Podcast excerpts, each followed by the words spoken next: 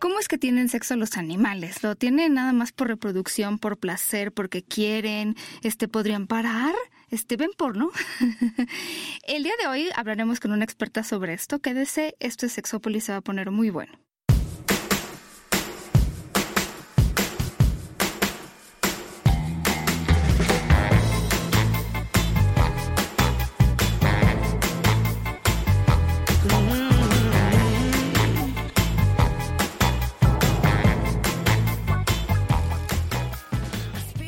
Tal? Bienvenidos y bienvenidas a esta noche calurosa y de mucho animal. Es que no puedo entender cómo puede haber personas que se espanten por un mini, mini, mini, mini perro. Ok, como con mini mini perro. Sí, o sea, tú te pararías en una silla a gritar porque entra un perro. No. Ah, gracias. No, pero si es un pollo, sí grito como loco. ¿En serio? ¿Te dan... Sí, me dan pavor las aves. ¿Tienes pollofobia? Tengo pollofobia. Sí, pero no digo las, no digo los pájaros porque luego me hacen albur Ah, y esos no les tengo miedo. Ah, ya. Vénganos tu reina, bueno, Jessy, cómo no has no. conocido a uno que le tengas miedo, pero... Este, sí, sí he conocido, Paulina. Unos que digo, güey, ¿cómo? Que ni la de Lotito aplica, mija. Ah, el otro estaba hablando de tu técnica del elotito. Muy, muy recurrida. Claro, por supuesto. Si está así de este tamaño y así de cara, pues, mija, a la de Lotito, pues, ¿cuál, de qué otra forma? Exactamente. Oigan, yo estoy muy contenta porque ya pude este, secuestrar contra su voluntad a la doctora Elisa Ventura, que no solo es médico, es sexóloga, es investigadora. Ser investigador es cool. O sea, la verdad es que el futuro es de la investigación.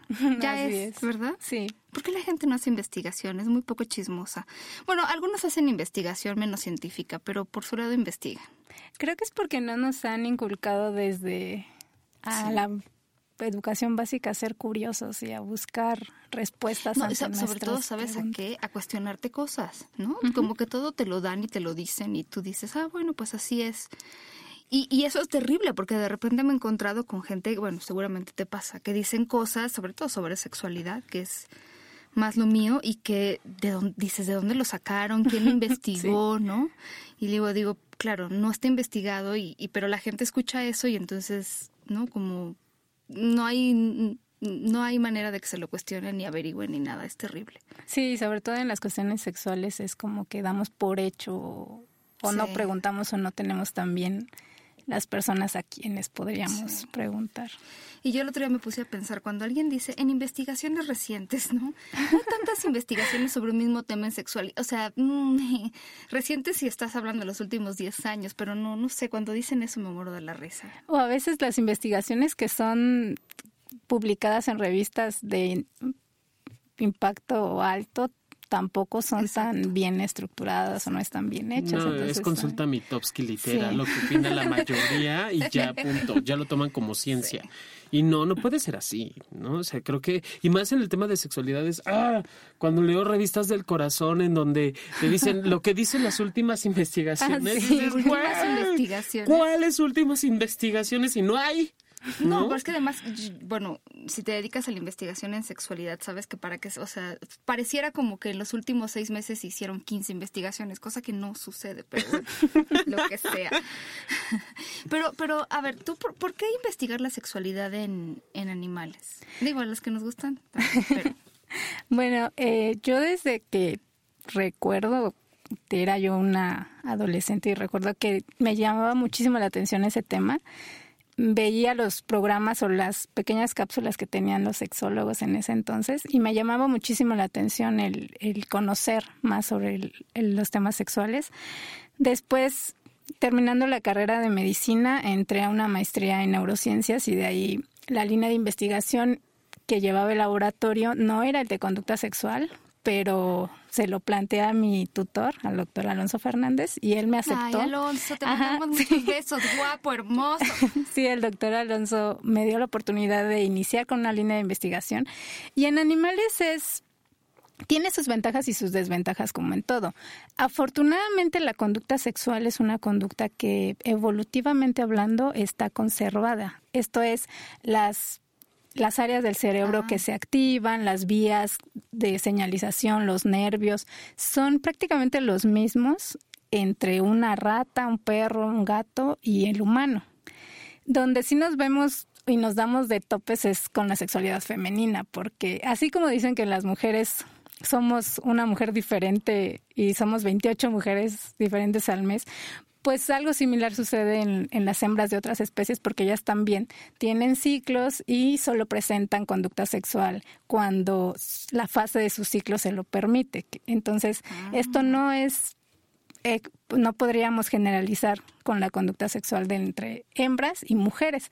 Sin embargo, hay algunas cuestiones que sí son parecidas y estamos como que apenas vislumbrando y apenas encontrando los análogos que podrían estar en la, presentes tanto en la conducta sexual de algunas especies de hembras y que podrían ser análogos a, a las mujeres. y hay, hay, varias, hay varias cosas, más de las que a veces pensamos que hay ahí, ¿no? Como este, relacionadas, pero también me imagino que si la investigación en sexualidad en general no es como para, para muchos lugares tan interesante, pues tampoco pasaba esto con no la conducta animal, relacionarla con el sexo, pues nunca. Sí, no, no. De hecho, los grandes grupos de investigación que estudian a la conducta sexual lo hacen sobre todo para encontrar los mecanismos moleculares o genéticos de la acción de, ciertas hormonas. Esto es del estradiol, cómo actúa y cómo influye en el cerebro para que el animal despliegue cierta conducta. Pero en realidad son muy pocos los que intentamos o nos dedicamos a estudiar a la conducta sexual para entender a la conducta sexual. Entonces, ese es el. Son muy pocos los que en realidad hacemos esto porque sí tenemos muchas limitantes. Por supuesto que pues yo, yo trabajo con ratas de laboratorio y yo a estas pues sí puedo hacerles estudios un poco más profundos. Y eso, eso de que, en el periodo menstrual eh, va, va cambiando, entonces este, entiendo que también es las los animales, bueno, las hembras pueden empezar a buscar previo al, momento del, de, de la ovulación. Sí. ¿Y eso es como con fines exclusivamente reproductivos o no? Pues mira, anteriormente habíamos, bueno, se creía eh, o teníamos esta visión muy teleológica de que la conducta sexual tenía un propósito reproductivo meramente. Y hablando al menos en mamíferos, las hembras efectivamente tienen ciclos y como las mujeres, en el cual durante un corto periodo solo son fértiles y es donde despliegan la conducta sexual. En el caso de las hembras, se ha demostrado o últimamente nos hemos dado cuenta que las hembras también son capaces de que al momento en el cual ellas copulan, sienten algo que podría ser el análogo al placer en humanos. O sea, lo hacen también porque les agrada. Y una experiencia que es agradable va a tener mayores posibilidades de ser repetida una vez que las condiciones hormonales y ambientales se vuelvan a presentar. En el caso de los machos, eso sí ya sabemos desde hace mucho tiempo eh, que una eyaculación, por ejemplo, en ratas, en perros, en gatos, son eh, placenteras, podríamos decirlos, para ellos. Entonces, en realidad, eh, esta visión de teleología de, que la cópula es meramente para fines reproductivos está siendo echada un poco de lado y estamos viendo la reproducción como una consecuencia de la cópula, pero la cópula sí también puede tener propiedades reforzantes o placenteras para ellos. De hecho, sabemos si pones una rata a le pones, no sé, que le, pones una prueba para que tenga acceso a una hembra que esté sexualmente receptiva, los tanto hembras como machos trabajan para alcanzar un compañero sexual. Hay quienes han puesto rejas electrificadas y tanto hembras como machos son capaces de cruzar esa reja con tal de obtener. Sí, no solo somos los humanos los que hacemos ese tipo de tonterías. Entonces creo que es pues hemos visto que el, el, sexo también es placentero para ellos, tanto como para nosotros. Oye, pero ¿cómo, ¿cómo saben esto del placer? ¿Por áreas del cerebro que se alguna sustancia que liberan? No, principalmente lo hacemos por medio de pruebas conductuales. Eh, hacemos, eh, tenemos unas cajitas y hacemos que el animal eh, relacione ciertas características físicas de un entorno con una experiencia que ha, em, que ha presentado. Si esta experiencia fue placentera para él, este animal después al colocarlo en este entorno nuevamente, pasará más tiempo ahí porque lo relaciona. Y si ha vivido una experiencia que por el contrario ha sido mm, nociva o negativa para él, va a tratar de huir de ese entorno porque recuerda la experiencia pasada. Entonces son paradigmas conductuales que nosotros utilizamos, de tal manera que hemos podido saber que efectivamente el, el, sexo, tanto en machos como en hembras, es placentero para ellos. Y en cuanto a los mecanismos que están involucrados en ellos, sabemos que tiene mucho que ver con el sistema opioide o las llamadas endorfinas, son de los principales. Y también hablamos de la dopamina, pero la dopamina sobre todo está relacionada con el deseo o el previo a la cópula y ya el estado placentero en sí parece estar mediado principalmente por las endorfinas que se liberan en, en el cerebro, principalmente en, en aquellas áreas que, de recompensa. Oye, entonces escucho que sí hay ciertas respuestas o sustancias químicas a nivel cerebral. O sea, no sabemos si van enfocados exclusivamente al placer, pero sí sabemos que hay segregación de, hormonas placenteras, que les gusta, que está rico aquello que mueven, de frotar la vulva. Y no solo los delfines, perdón, pero es que siempre que hablo de esto me dicen, sí, los delfines. Pues sí, no, son los únicos. Pues no son los únicos, porque incluso hablábamos de los pingüinos, pero antes de entrar a eso, no sé si, eh, si se ha podido estudiar eh, con respecto a, a, las contracciones nosotros para, para los humanos es el orgasmo. Tú hablabas de eyaculación en los, en los machos. No sé si se ha podido estudiar si hay algún tipo de contracción a nivel órganos sexuales de los animales, bueno, de los mamíferos o no, y que nos hable eso acerca de si, si hay un orgasmo o no. De hecho, sí, en, en machos es bastante evidente. Bueno, cuando hay eyaculación nosotros inferimos que tuvo un orgasmo, aún así pues no podríamos sí, Es muy subjetivo.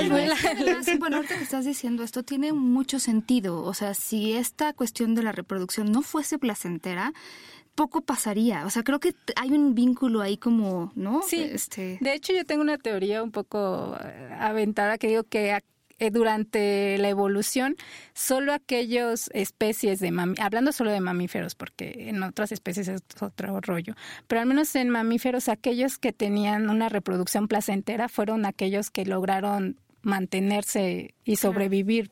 Y no dudo que habrá algunas especies que la cópula no era placentera para ellos y quizá ellos simplemente se extinguieron, porque hemos visto que en realidad todos los mamíferos que copulan eh, pues resulta ser que es placentero, no solo los delfines. Ahora sí, en cuanto a tu pregunta, hay un modelo muy discutido en ratas, en hembras, que cuando se les estimula la vagina y el cervix con un, es como un mini cervix. Sí, es como un mini dildo para ratas. Es del tamaño de un palillo.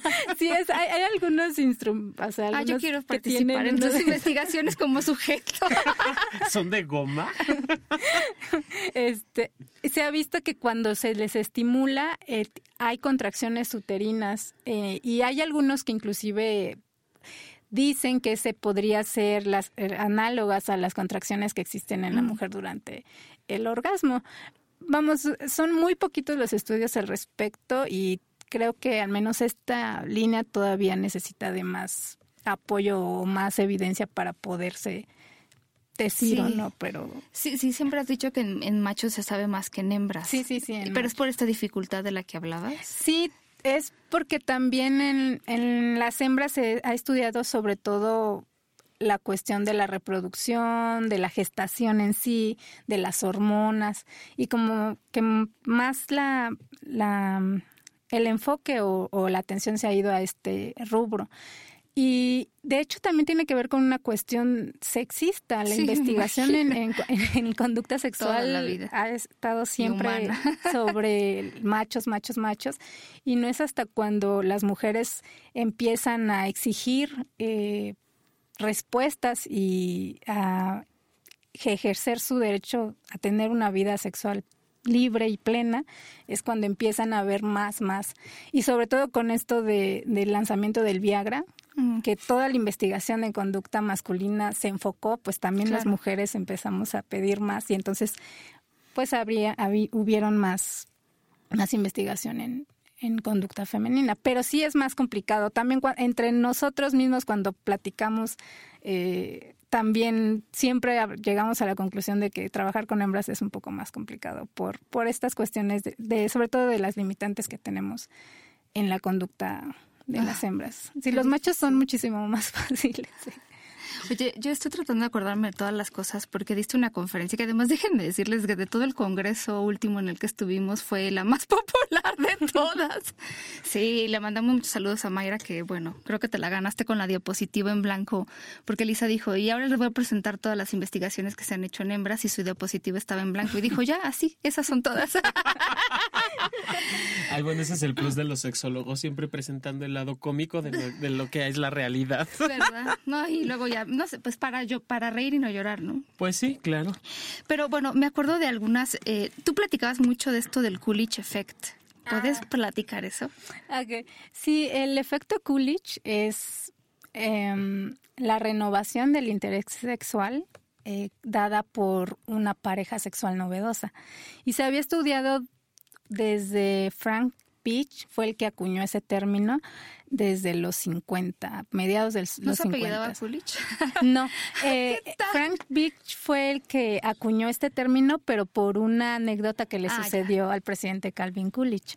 Él y su esposa fueron a una granja eh, y les dieron un paseo por separado. Primero pasó la señora Coolidge y el granjero le estaba pasando el recorrido y pasaron en el, en el gallinero y vio la señora Coolidge que estaba un gallo que estaba pise y pise y pise a las, a las gallinas. Entonces le preguntó la señora Coolidge al granjero, oiga, ¿cuántas veces este gallo pisa a las, a las gallinas? Y le dijo el granjero, ay, docenas de veces. Entonces la señora Coolidge le dijo, hágaselo saber al, señor, al presidente Coolidge. Dijo, ah, bueno, sí. Entonces ya, ya pasó. Y después llegó el presidente Coolidge y le dijo el granjero, este, ah, me dijo su esposa que le dijera que este gallo eh, pisa docenas de veces al día. Entonces le dijo el presidente, ah, y a la misma gallina la pisa siempre y, y el granjero le dijo, no, No. este, tenemos que ponerle nuevas gallinas. Dijo, ah, hágaselo saber a la señora Coolidge.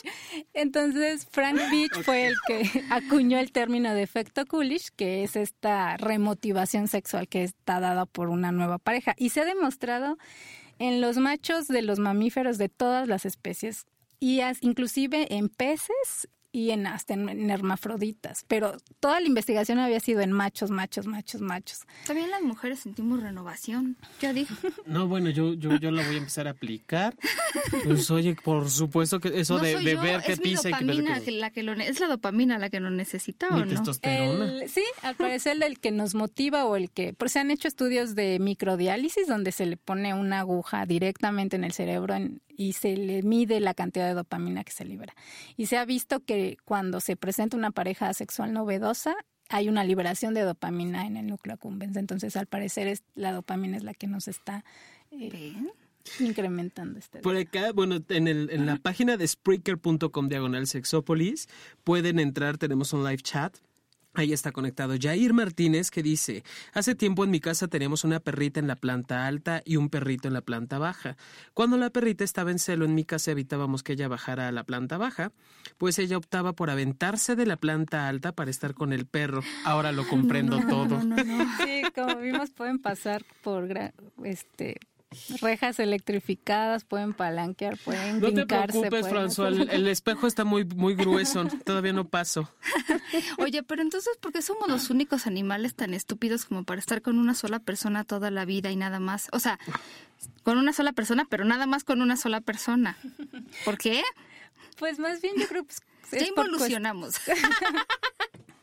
pues son por cuestiones socioculturales económicas, no creo que esa es la respuesta. Porque en realidad hasta las especies que se han considerado monógamas, se ha descubierto que son monógamas sociales, más no sexuales. En este caso eh, hay una especie de, de topillo que es como un pequeño ratón que viven toda su vida con una sola pareja y tienen crías y demás. Pero ya se ha visto que socialmente sí viven con una, pero sexualmente tienen parejas. Eso es muy importante porque yo de toda la vida he querido defender a los pingüinos, que los han acusado de monogamia intensa. Eso también es otra especie que se consideraba monógama, pero ya también ha quedado completamente demostrado que no lo es. O sea, más bien cuidan como a un huevo un tiempo, Sí, sí, sí. pero No es que se van a quedar con él toda la vida, o sea, con el pingüino, ma. Sí, no, hacen como, pues, sociedades de para cuidar a la cría y porque, bueno, se sabe que entre dos es más probable que la descendencia sobreviva que solo uno que estén cambiando, ¿no? Pero lo que tú decías es que, por ejemplo, estos huevillos y huevotes, resulta que no son siempre los que los cuidan los papás a nivel genético. O sea, si tú haces una prueba así. Sí, de hecho, bueno, estos, estos pingüinos que los considerábamos monógamos, eh, resultaba ser que un grupo de investigadores por otras razones tenían que genotipificarlos y resultaba ser que, que, sus resultados no salían como ellos esperaban y salían cosas raras. pero qué ingenuos son. Entonces, o sea, sí creían que eran o sea, sí creían que eran monógamos, compadre. Hasta que hicieron pues un digamos una prueba de paternidad y resulta ser que prácticamente el 60, 70% de esos polluelos que toda el invierno se la pasaron cuidando la pareja resultaba ser que no eran del, del pingüino. Son una comunidad hippie, todos cuidando. Claro, pero fíjate, lo mejor del caso es que nadie se ponía pendejo de madrearse a la vieja y no tengo pueden cuidar los hijos de otro. O sea. Que yo le había leído eso investigaciones en otros pájaros de menos, de mayor temperatura, pajarillos por ahí. Pero a ver, yo me acuerdo de tu conferencia de una cosa. Yo, puse atención a todo, pero Suti nunca se me va a olvidar. Yo lo propuse para mascota del Imesex y ganó. Porque Suti es, es un conejillo de... No, ¿cómo se llaman? ¿Conejillo de indias? Conejillo de indias. Sí, bueno, guinea pig, no sé cómo le digan en donde ustedes, de donde ustedes son. Pero resulta que este es un pequeño, por favor búsquenlo en internet para que vean la cara, porque si, si, la, si la historia no acompaña la cara, se escribe S-W-T-Y. O sea, tiene, tienen que ver su carita de yo no fui, a mí me violaron. Pero bueno. ¿S-W qué? S-W-T-Y, Suti. Resulta que eh, se escapó de su este jaulita en algún momento, pero ponle su ti este guinea pig. Resulta que se escapó eh, de su jaulita. Yo creo que eran solo machos tal vez y se fue a la cajita de las hembras, puede ser. No, él él era el macho y vivía él ah. estaba solo en una, caja y excavó hasta llegar a las o sea, la jaula. Abajo. Sí, sí, sí. Mm, y había 24 este conejitas ahí, fíjate. Y entonces, bueno, pues en la noche le dio a lo que pudo. Como resultado de eso, tuvo 43 hijos, no se hizo cargo de ninguno, no es cierto, eso lo puse yo. Y esto pasó en el sur de Gales y resulta que, bueno, pues este... Creó una nueva raza.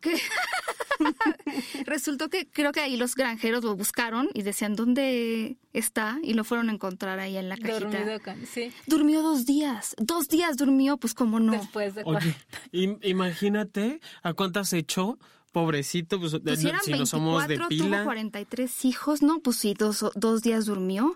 Pero ahí lo que pasó fue que pues tenía la oportunidad y dijo, atásquense. Sí, y es un claro ejemplo del de, efecto Coolidge, porque normalmente un macho que copula con una sola hembra eh, durante un, digamos, un periodo corto, llega a un estado de, de inhibición sexual. Esto se llama saciedad sexual. Entonces es como que ya no puede, más bien, ya, ya no quiere. Ya se le aburrió. Sí, pero si eh, se le presenta una nueva compañera, vuelve a copular. Entonces es de que ya no quiere, pero sí puede. Entonces, este, la anécdota de, de Suti es de que, pues sí, tenía muchísimas compañeras al mismo tiempo, pues siempre estuvo motivado y motivado, motivado a copular hasta que pues hasta que se cansó. Hasta que...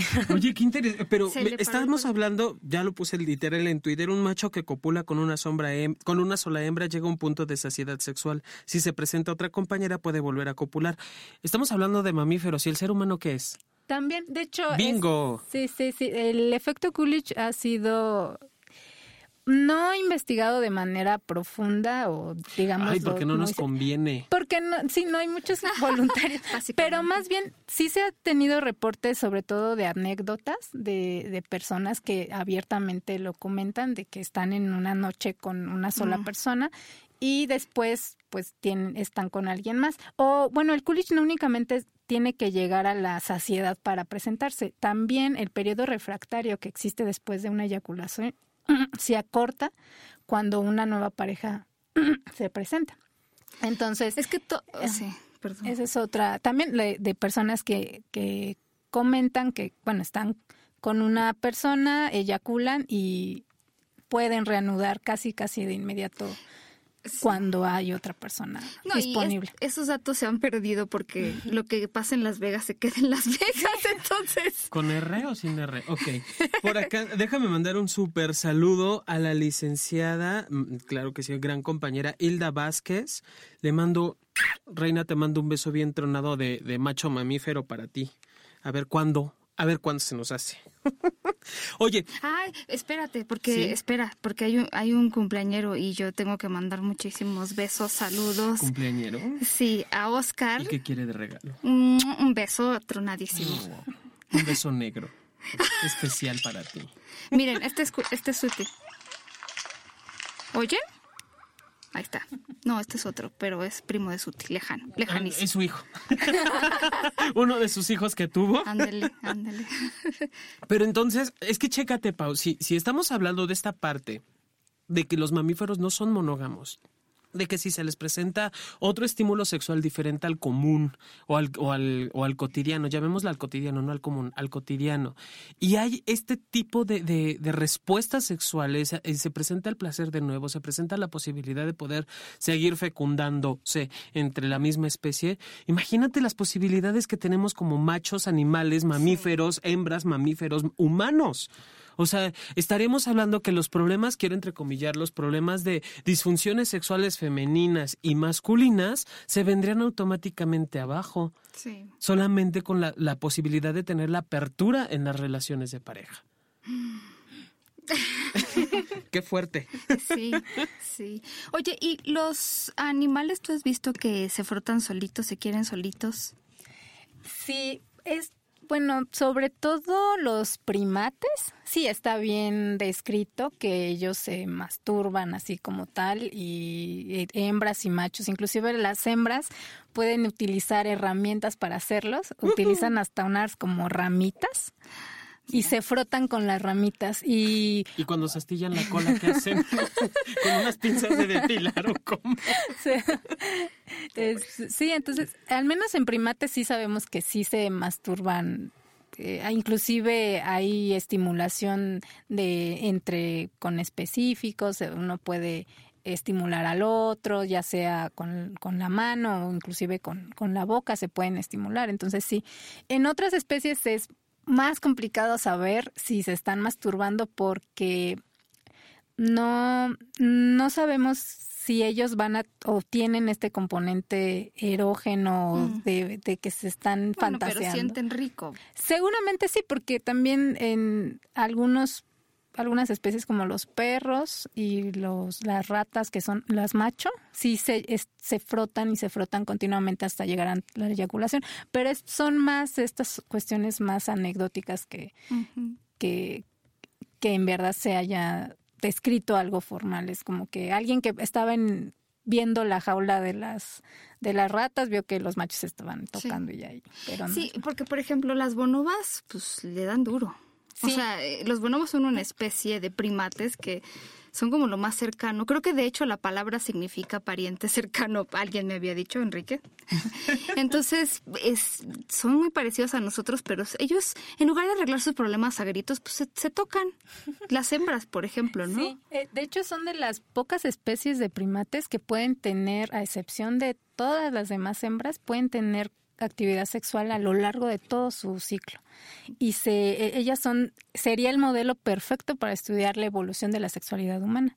Y curiosamente también se ha visto que las hembras, y, y, es una estrategia meramente femenina, el cambiar sexo por algún beneficio. y este puede ser alimentación, puede ser eh, protección. Hay una eh, de confusión parental, que donde las hembras tienen actividad sexual con varios machos, de tal manera que estos machos no sepan o crean que la descendencia es de ellos, de tal manera que cuando nace el, el, el bonobito ya no, no pueda ser atacado por, por los otros machos. Entonces eso se llama confusión parental. En las novelas pasa mucho, es tu hijo.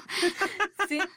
Y, o cuando alguien intenta entrar a un nuevo grupo, eh, a veces también eh, se ofrece, digamos, los favores sexuales a cambio de la aceptación. Entonces, sí, de que pero es una estrategia meramente femenina, curiosamente, porque los machos no lo hacen. los hombres no ganan nada con el sexo, o sea, nunca, nunca, ¿no? O sea, ¿a poco no obtienen nada con el bueno? Sí, puede ser que sí. A ver, me voy a defender a, la raza humana. ¿Tú has obtenido, ¿tú has obtenido algo a través de sexo? Bueno, ya para que...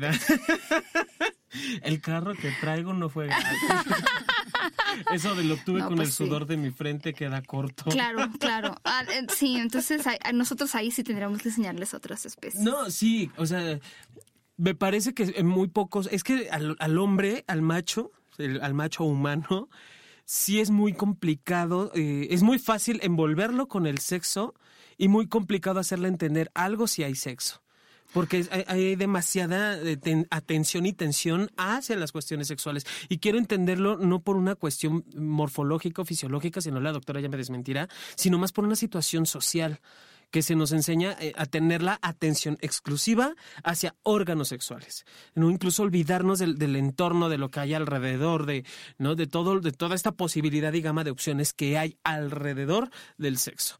Entonces, me parece que va desde allí, que sí sea como complicado para un hombre, pero es muy fácil obtener algo de un hombre si se le da a través del sexo. ¿Me equivoco, doctora? Sí, yo creo que no. así es. Sí, es una es más una cuestión social que otra cosa. Sí, de hecho, o sea, más sobre todo la conducta en machos sexual es como que más fluida, ¿no? Ellos simplemente se dejan llevar, se dejan llevar y, y las hembras curiosamente como que desde las bonobas ya se empiezan a poner como que unas trabas y ya, no, bueno, sí, pero a cambio me das esto o algo, o sea, ya se empiezan a complicar. Sí. Sí, y qué triste que tengan, bueno, no es tan triste, hay veces que es muy placentero intercambiar por sexo, ¿no? Pero cuando no hay esta, esta eh, que es el, el, pago justo, es allí donde dices, güey, o sea, ¿cómo? Nos quedamos como perico, ¿no? A medio palo. Y esos son, son, ovíparos, no son mamíferos. Oye, déjame mandar un saludo muy, muy, muy, muy grande a Alicia Martínez, que nos está escuchando, amiga, amiga mía de la secundaria. Ya habían coyotes, querida, cuando ella y yo nos conocimos. Entonces, te mando un beso, Alex. Sabes que te adoro y espero que estés experimentando como buena mamífero que eres. Oye, a ver, dime otras cosas que pasan en los animales. ¿Hay tríos? ¿Hay orgías? Este, ¿Hay fetiches? Ochatas, claro. bueno, ya nos habló de juguetes sexuales, que la ramita, que la estilla, la cola y demás. ¿Qué anda con eso? Pues, eh, no como, ahí dependerá de la especie. O sea, hay animales o especies que sí copulan en grupo y hay otras que no, inclusive entre especies que parecieran ser muy familiares como el hámster y la rata o, el ratón y la rata, pareciera que son muy similares pero tienen, uh, digámoslo, el comportamiento copulatorio diferente. Por ejemplo, en la rata eh, es, hacen unas orgías tremendas, o sea, son como ahí las hembras se, eh, se sincronizan en su ciclo entonces todas ah, eh, ejecutan su conducta sexual el mismo día. Entonces salen en grupo y copulan con machos. Entonces son muchos, muchos, varias hembras y varios machos los que están copulando al mismo tiempo. Pero el ratón, que es el que es más pequeño, ellos no, ellos no, no salen a copular en grupo, sino que es generalmente solo es con un macho y una vez que una hembra recibe una eyaculación, ya no, ya rechaza el acercamiento de otro. Entonces depende mucho de, de la especie de la que estemos hablando. Y hay algunos que se les conoce, a mí no me gusta cómo les dicen, porque les dicen promiscuos, como, las que copulan en grupo, pero habrá algunos otros que, que no son así. No, bueno, yo arriba la horchata. Oye, por un momento me imaginé así, eh, apagando las luces del laboratorio. y las ratas así de, ya váyanse, por favor, porque estamos como... Oye, qué, qué interesante eso, eso me suena como a Sodoma y Gomorra. Yo quiero ir, porque no soy rata en estos momentos. Oye, ¿y hay conductas entre machos, hembras, en todas las especies, en algunas? O sea, como dos machos, dos hembras. Bueno, sí, en las bonobas hay acercamiento de dos hembras. inclusive entre macho, macho, hembra, hembra. Sí, sí hay. Es que, bueno, O sea que la homosexualidad también se da, la bueno, nunca bisexualidad les también podemos se da. preguntar si son homosexuales. Pues sí, Eso es pero, tema pero el común general entiende que cuando es un pene con otro pene, pues son homosexuales. O una vulva Mira, con hasta otra que vulva. no decoren la jaula, no es cierto. no es cierto.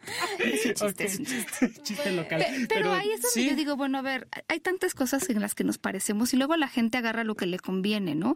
O sea, nos, nos comparamos con los animales cuando nos conviene y cuando no, no. O sea, para muchas personas que, por ejemplo, estén contra ya hablando, sí, de la homosexualidad entre dos hombres, este, seres humanos, siempre dice, es que los animales no lo hacen y entonces... Pues de hecho sí, no podríamos hablar como bien mencionas de homosexualidad como tal, porque eso pues lleva a un componente más profundo que sería muy difícil poderle preguntar a otro animal. Pero sí podremos hablar de conductas homotípicas.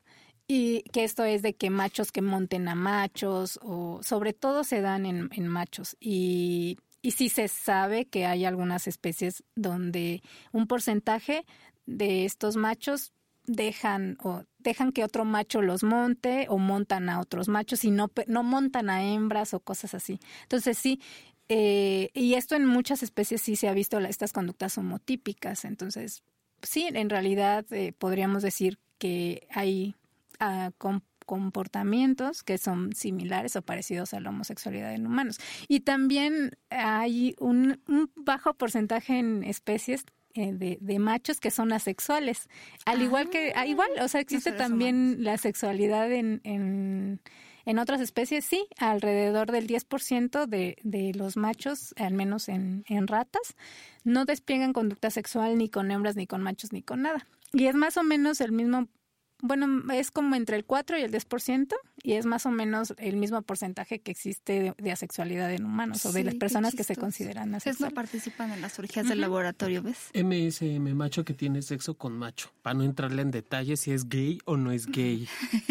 ¿No? HS, HSM. Hay, hay cosas que pueden hacer que, por ejemplo, una rata ya no quiera tener sexo. O sea, como hay algún, no sé, en algún experimento, algún estímulo que sea tan, tan negativo, ¿no? Que les cause tanto efecto negativo. Sí, los, o sea, hay muchísimos. Pueden ser por medios farmacológicos que inhibas la conducta sexual o puedes ah, condicionar a- aversivamente. Si pones a un macho que copule con una hembra y durante esto le das un choque eléctrico, a la siguiente que le pongas una hembra no va a Es querer. que eso es súper interesante porque también hay muchas personas, este, como si lo equiparamos, que me ha tocado ver que han tenido una experiencia, sí, o sea, de aversión hacia, no sé, par- concurrente o algo así, y entonces eso Ah, afecta el resto de la Sí, vida. sí. De hecho, el, com- el componente de la educación o el aprendizaje también está presente en otras especies. O sea, definitivamente un animal puede aprender a no copular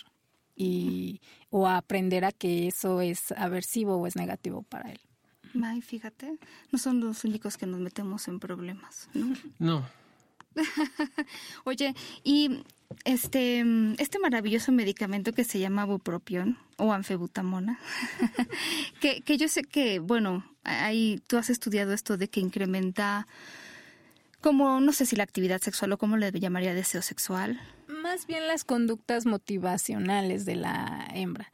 Eh, lo que pasa es que, bueno, el bupropión es un antidepresivo que se lanzó al mercado y como efecto colateral, no diría yo adverso, las mujeres y hombres que tomaban bupropión decían que tenían más deseo sexual. Que yo creo que también tiene mucho que ver a lo mejor cómo estaban antes y, y a partir de que toman un medicamento que les ayuda en otras cosas también Sí, sería sí, inter- bueno, en, con- en contrario a lo que sucedía a los otros antidepresivos, claro. como la fluoxetina, que, que- por el contrario, que lo- decrementan el deseo sexual. Entonces, un porcentaje, no, no todas, por supuesto, pero sí un buen porcentaje de, de las usuarias de bupropión decían que tenían un deseo incrementado en el deseo, se- un deseo incrementado sexual, ¿no? Entonces, lo que nosotros hicimos fue un experimento muy simple. Le dimos bupropión a, una, a ratas hembras y vimos sus conductas copulatorias o sus conductas que son de invitación a la cópula. Todas las hembras de todos los mamíferos antes de la cópula despliegan una serie de conductas que invitan al macho, lo que puede ser, eh, pues, el, no sé, el, guiño, la sonrisita en, en, la mujer, pues en una rata hacen como movimientos en las orejitas, hacen brincoteos, entonces invitan y quiere, son una señal de que están listas para la cópula. Entonces, lo que Después de darles bupropión por al menos 14 días, vimos que las hembras que recibían este medicamento invitaban más. Entonces, pues fue una esperanza de decir, bueno, sí podemos extrapolar un poco los componentes de la conducta sexual de mujeres. Eso es súper interesante. Eso, por ejemplo, hay un medicamento, creo que eso, les digo esta marca de Wellbutrin, porque creo que en varios países se repite, bueno, yo he visto al menos que en otros países así lo venden. Entonces, si, si, si toman eso como yo, son muy felices. Sí, pero, pero esto es interesante y te voy a decir por qué. Porque en este famosísimo y mal llamado Viagra femenino, cuando sale al mercado, y lo que yo quiero que entienda la gente, es que su funcionamiento es no voy a decir que es parecido en cuanto a mecanismo de acción, sino, bueno, me, me refiero a que no es como el Viagra que te lo tomas y a la hora tienes una erección que puede... No, o sea, en las mujeres también tienen que pasar 14 días, tiene que pasar un mes, ¿no? Es como un efecto que se da, pero una vez que está como sostenido. Entonces, cuando ustedes lean sobre esto, eso es lo que sucede. No es algo que te tomas antes y después. Es como un poco los anticonceptivos de toma diaria. Te lo tienes que estar tomando diario para que siga funcionando. Y es más o menos algo así, porque actúa como a ese nivel cerebral. Sí, y al igual que el Viagra, o sea, si la relación de pareja está ah, bueno, hecha, pues obviamente no habrá Wellbutrin Digo, yo, yo siempre digo que el Viagra ayuda con la plomería, pero de ahí, o sea, y además creo que es un, bueno, claro, fue un gran descubrimiento y, y muchas personas se han beneficiado de eso, indudablemente, pero no te incrementa la parte de satisfacción sexual si de verdad tu relación de pareja está terrible, ¿no? Creo que son, son cuestiones completamente distintas. No, no tenemos que juntar la, o mezclar la, la, magnesia con la gimnasia. Es el, el, Viagra, mal llamado Viagra femenino, o esta pastillita, no ayuda en eso. Creo, creo que sí hay que dejarlo como muy claro, porque incluso se estaba utilizando los orígenes de, era un antidepresivo y se descubrió que empezó a funcionar desde otra perspectiva, pero no, no, no creo que sea el consumo por sí del mismo medicamento, sino la mujer se empieza a sentir más tranquila al consumo del medicamento y obviamente empieza a contactar con otras partes de sus sensaciones y eso es lo que puede estimular la respuesta sexual, porque las investigaciones que hablan acerca de esta de esta pastilla es el 70%. Estamos hablando que del, del 70 al 75. Estamos hablando que una cuarta parte de la población que consumió ese medicamento no, tuvo una respuesta favorable hacia la sexualidad. Entonces son muchos estímulos, muchos, factores y muchos componentes, ¿no? Sí, y ese bueno, puede ayudar a uno de, eso. Y además que los efectos adversos, de hecho, de este fármaco creo que sopesan inclusive en algunos casos el efecto favorable o deseado. Por eso, entonces vamos a aplicar el efecto Coolidge. ¿Verdad? Oye, ¿qué, ¿qué pasa con la oxitocina? En, por ejemplo, en las ratas, también como en los seres humanos, ¿nos hace querer estar de cucharita o...? Eso se ha visto sobre todo en, los topillos, eh, que te digo que son especies monógamas o socialmente monógamas. Se ha visto que la oxitocina juega un papel muy importante en la formación del vínculo de la pareja. Entonces, la oxitocina sí, pero más en, se ha visto sobre todo en que la cópula, bueno, antes de, de, de que una rata copule, libera dopamina, pero después libera tanto endorfinas y también prolactina. Es una de las hormonas que también se dispara con la conducta sexual.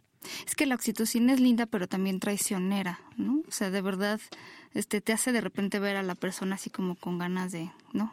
Pero es la oxitocina mucho. Pero yo digo, bueno, la liberamos en muchas cosas también. Sí, depende de dónde se Abrazando un perro bonito también, pues entonces digo, porque no hay que privarnos de ese tipo de cosas, ¿eh?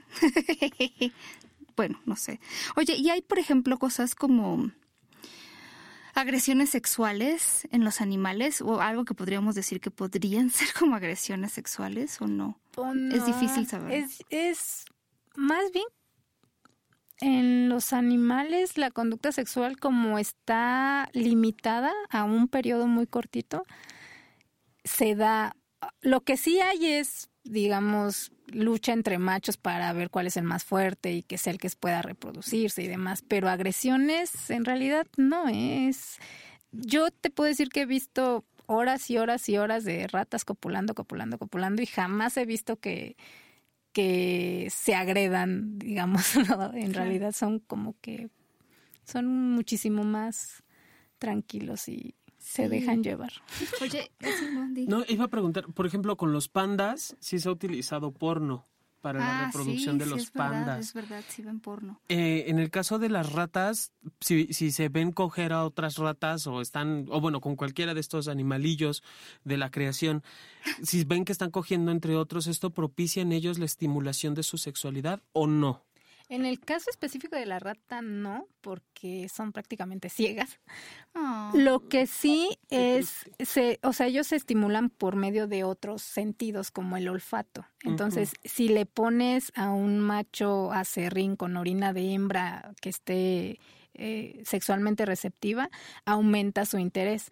Pero también se sabe que la conducta sexual es una conducta mm, innata. Esto es, los machos y las hembras saben desplegarla en el momento en el cual están con una compañera sexual. No necesitan aprender como tal. O sea, poco a poco y conforme vayan adquiriendo experiencia van a quizá mejorar, pero digamos que en sí ellos ya saben cómo tienen como como te, sí ya nacen con rechinar el catre. Sí, ya ya Mira, hablando de rechinar el catre, ve estos bonobos. Es que tienen relaciones sexuales muy parecidas. Yo insisto en que son nuestros Hagamos el, primos el hermanos. bonobo Kama Sutra, por favor. Eso debería ser, porque además una vez alguien, y si no, no mal recuerdo, bueno, una política, una mujer en la política de este país decía que, que bueno, que en realidad este solo entre parejas heterosexuales podía haber un coito en el que se vieran a la cara y se dieran besos en la boca con la lengua, cosa que sucede en los bonobos. Mm, sí, Y que- también en los hombres homosexuales y las mujeres homosexuales y bisexuales. O sea, ¿quién, quién le dijo que solo el hombre y el... Bueno, Bueno, es que en su, en su yo me imagino su vida sexual ha de ser Sí, súper, triste. súper buena. Qué triste. O sea, yo, yo, yo, ya la vi nada más conociendo, ap- aplicando misionero porque es la única que Dios manda. Exacto, y es la única en la que te puedes ver a la cara y por eso es buena. Ay, no, ¿y dónde dejas? Bueno. Sí, hay gente muy interesante, muy interesante. Pero ahí es donde los seres humanos de repente la podemos, no sé, complicar cuando in- involucramos todas estas cosas relacionadas con la culpa. No sé si los animales hay todo eso, pero a No nosotros se creo. nos No creo. complica. O sea, y, so- y se supone que somos los, los seres evolucionados, pero ellos no tienen bronca. O sea, quieren coger, cogen. Con quien, con quien quiera, pues co- cogemos ahorita que queremos. No quieres coger, pues no coges y ya. ¿No? O sea, no, no hay bronca en ese sentido. Y según somos la, la, la, la evolución, el- o las especies en evolución, digo, mm, pues eh, ahí sí queda como en puntos suspensivos, ¿no? Es más, estamos hablando, hasta hablando de porno, no necesitan verlo para excitarse, se estimulan a partir de, de sus... Y bueno, van mejorando obviamente las artes amatorias como todos los, los seres vivos conforme van creciendo y van practicando, ¿no?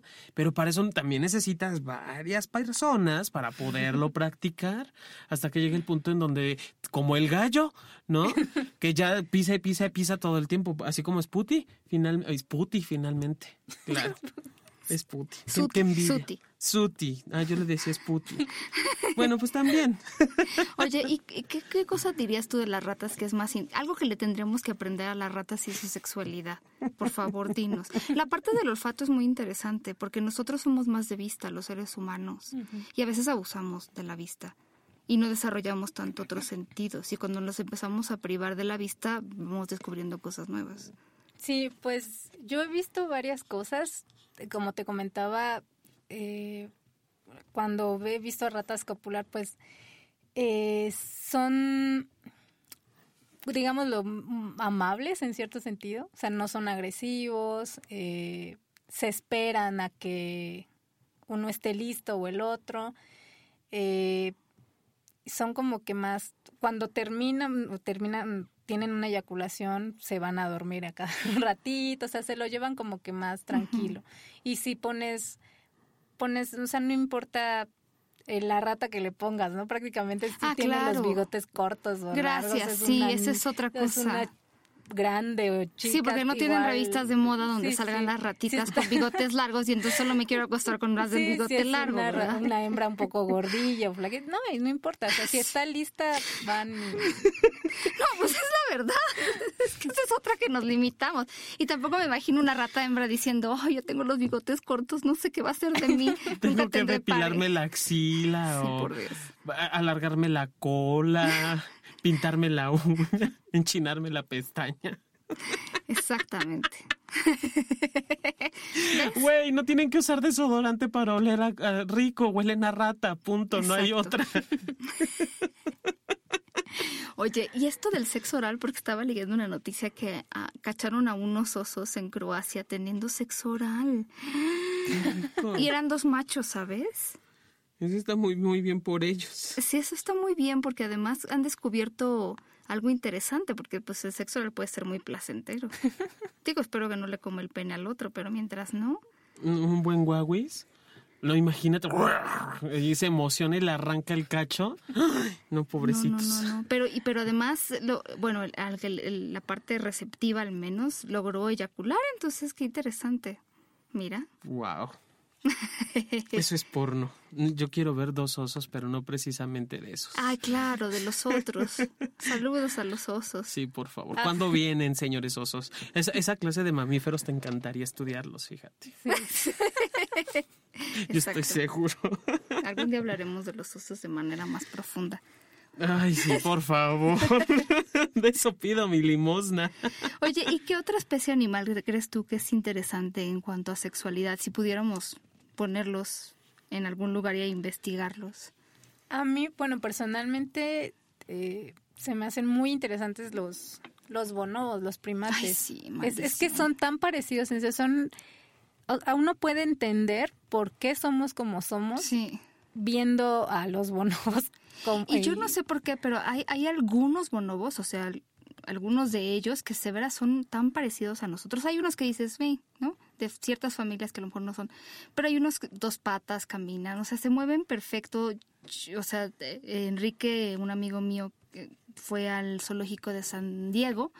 Tiene muchas fotos muy interesantes, hay muchas hembras y entonces duermen abrazadas de cucharita, o sea, tienen una serie de cosas, se abrazan, yo las veo y digo, pues nada más porque están allá en el zoológico, ya no sé si deberían estar en el zoológico, siento como que, no sé, siento que están encerrados mis primos ahí, no sé, digo, con, todo respeto a mis primos, pero sí, tienen conductas muy interesantes y muy parecidas. Además, yo sé, por ejemplo, que... Eh, bueno, no sé, le han robado un beso a más de una investigadora, ¿no? Por ahí, de un beso en la boca, este, le han robado cosas de su bolsa. O sea, sí tienen como otras cosas interesantes ahí. Sí, sí, de hecho también eh, en las hembras, eh, cuando van investigadores y son, este, son hombres, eh, las hembras también se ponen súper coquetas, o sea, sí, y también al revés, cuando un, si es el que están investigando es un macho y entra una investigadora, igual, o sea, también, sí son muy, de ahí que son, sí, sí, son tan, tan parecidos a nosotros que también, digamos, responden ante estímulos, digámoslo, interespecie, porque Sí, nos han de ver igual. que estos son bien parecidos a nosotros. Les falta pelo, pero. pero han de ser bien parecidos a nosotros. Oye, no manches. Este, tú te podrías, por ejemplo. Te vamos a llevar al zoológico de San Diego, mi querido John. Sí, por favor. Hay que hacer investigaciones con ellos. Ah, aunque sea ya con uno de esos, ya que los pinches osos nunca se quieren salir conmigo, por lo menos con un chango. Un chacal también, bienvenido sea.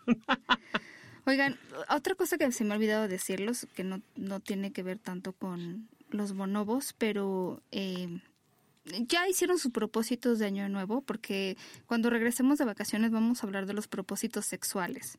De esos propósitos que sí queremos cumplir, porque eso de voy a hacer más ejercicio, bueno, sí, hay gente que le gusta el ejercicio, pero voy a comer mejor. ¿Y por, por qué hacen esas cosas? ¿Por qué? Bueno, el ejercicio siempre es saludable. Pero, pero luego hacen esas cosas de no voy a tomar café. ¿Por qué, por qué, por qué se limitan? ¿Por qué hacen eso? Y luego no los cumplen. Pues ¿cómo los van a cumplir? Pura, pura pinche tortura. Hagan, o sea, si quieren hacer cosas como voy a hacer ejercicio y es algo que, que después les va a gustar, por supuesto que sí. Pero también mezclen en sus propósitos algo sexual. Este, ya les hablaremos de algunos de los propósitos, pero si ustedes tienen algunos, mándenlos porque voy a ser más como Bonova, es un buen propósito. ok, yo más como rata. No necesito hacerme nada más que ser rata. ¿Orgías o qué es lo que Ah, te va? también, por supuesto. Esas se incluyen cacería de osos, orgía, guaguis en frente del público, así con el animal de, de zoológico. Eh, Voy a, voy a poner mi, mi- mi ventana abierta al público, literal, para que me vean, ¿no? Pues digo, si nosotros vemos a los animales copular, pues yo soy un animal también copulo. Me parece bien. Es- es- esa es la ventaja de ser exhibicionista. Oye, ¿y tú ahorita en qué estás, estás trabajando en algún tema en específico? Sí, ahorita estoy muy enfocada al sistema opioide endógeno, o sea, las endorfinas, y cómo actúan en el cerebro de las hembras durante un acto sexual. Entonces estudio áreas cerebrales que con- regulan la conducta sexual en hembras y las someto a una prueba de, de cópula y veo cómo es, cómo se van comportando. Entonces me interesa el aspecto reforzante o placentero de la cópula en hembras. Ay, qué bien. Ya te vamos a comprometer para que regreses cuando tengas resultados también. que regreses siempre porque esta es tu casa. Ah, muchas gracias. Sí, cuando quieras venirte, te vienes completito. Muy bien. Oye, ¿y dónde? Bueno, tienes un Twitter. No usas mucho el Twitter, nos dijiste, pero bueno, por si te quieren localizar, mandar fotos de Suti. De bonobos, ¿no? De, de- de osos cogiendo y así. Se llama Arroba arroba. la costilla de Eva. Ok. Ahí cualquier duda, comentario, Muchas sugerencia. Yo ya la estuve tuiteando por acá está. Tiene una hermosa imagen en la, en la portada de, de... ¿Qué son fenicios o egipcios? Es un templo hindú. Hindú. Es, no recuerdo bien el nombre, pero toda la fachada está cubierta de Pilares de oro y plata. Véanla. ok, y desde... ¿Vienes desde Querétaro? Sí, estoy eh, haciendo parte de mi doctorado, está en el Instituto de Neurobiología, entonces ahí estamos. No, mija, pues cuando quieras te vienes para acá y nos sigues contando las historias de los mamíferos, por favor, para ver hacia dónde nos vamos a mover ahora, ¿no? Claro. Digo, si vamos en evolución. Oye, Aldo dice, el sexo es como el pozole, mientras más, mientras más cerdo, mejor. Muy bien, me parece. Eso es su propósito, ponerle más cerdo. Oigan, y ustedes que nos están escuchando pueden meterse a ver dónde grabamos. Es el estudio cuarto del fondo, en la página estudio cuarto fondo, todo junto con minúsculas.com, en donde van a ver exactamente dónde grabamos, qué cosas pueden hacer.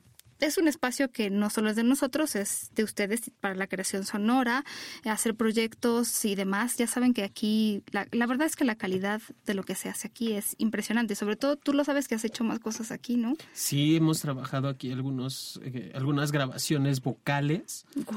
haciendo, eh, utilizando obviamente pistas, pero de verdad el equipo de aquí de Estudio Cuarto Fondo es la neta, Paulina, la Les neta. mandamos. Y además de que, de que el, el, el, el productor está buenísimo y le sabe muy bien a mover las teclas, Claro. esos dedos mágicos. Tú que utiliza. promoviendo el intercambio de sexo por, claro. Por supuesto.